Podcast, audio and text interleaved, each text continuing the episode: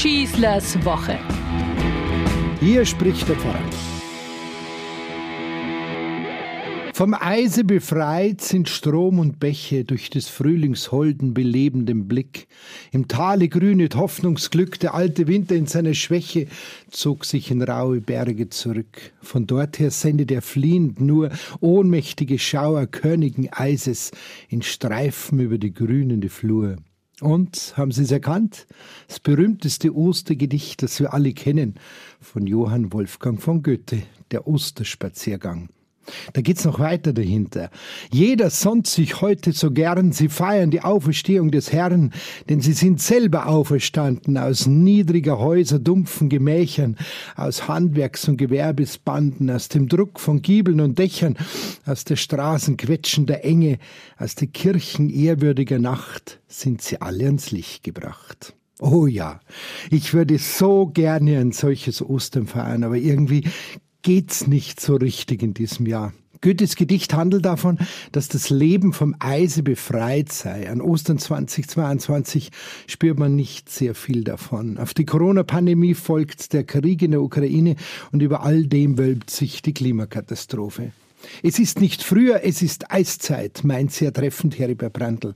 Jetzt bräuchte es richtige Eisbrecher und er verweist auf die Seligpreisungen im Matthäus-Evangelium.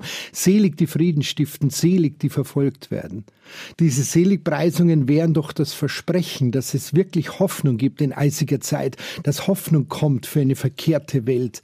Sie sind Licht in der Finsternis, Signale gegen Ausgrenzung, Diskriminierung und Gewalt. Nur wenn die, die gerade die Macht in ihrer Hand haben und mit den Waffen, den Atomwaffen in ihren Händen spielen, sich nicht von den Seligpreisungen eines Jesus von Nazareth anstecken lassen, dann wird es auch keine Befreiung aus dem Eis der Gewalt und der Unterdrückung geben können. Es ist einfach so. Darum tun wir uns zu Recht einfach verdammt schwer in diesen Tagen mit dem heiß ersehnten Osterjubel. Über was sollten wir uns denn auch freuen? Da schreit ein Land nach Unterstützung mit schweren Waffen. Ein Diktator mit einem Atomwaffenkopf in der Hand droht der Welt mit einem Krieg, der uns alle auslöschen kann. In den Kellern und Bunkern, in den zerstörten Städten darben unter unmenschlichsten und für uns unvorstellbaren Bedingungen Menschen ohne Wasser, ohne Strom, ohne Heizung und vernünftiges Essen. Über ihnen darüber, nur wenige Meter auf den Straßen, werden Menschen grausam massakriert und ermordet.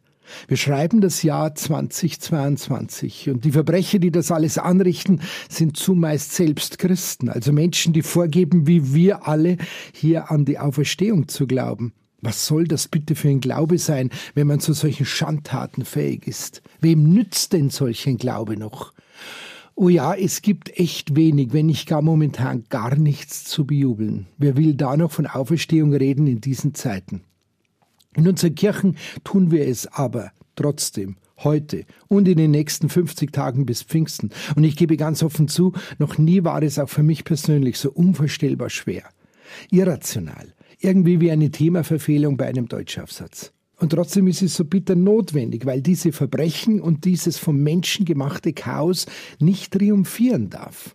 Ostern 2022 kann nur ein Weckruf für die ganze Welt sein, damit die Menschen sich wieder zusammenraufen und mit Fantasie, Kraft und neuen Ideen aus einer Welt des Unfriedens eine Kultur des Friedens für alle bauen. Es geht nicht nur um die Menschen in der Ukraine und denen, die von dort geflohen sind. Es geht um uns alle, um unser aller Leben, um es überhaupt zu retten, die Klimakrise zu überwinden, die totale Zerstörung auf diesem Planeten abzuwenden.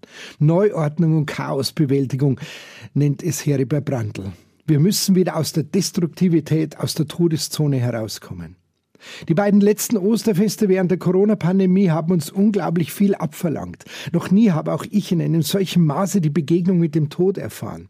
Wir waren daher bereit, alle notwendigen Beschränkungen auf uns zu nehmen, haben auf Gottesdienste, Familienfeiern, Besuche und Reisen verzichtet.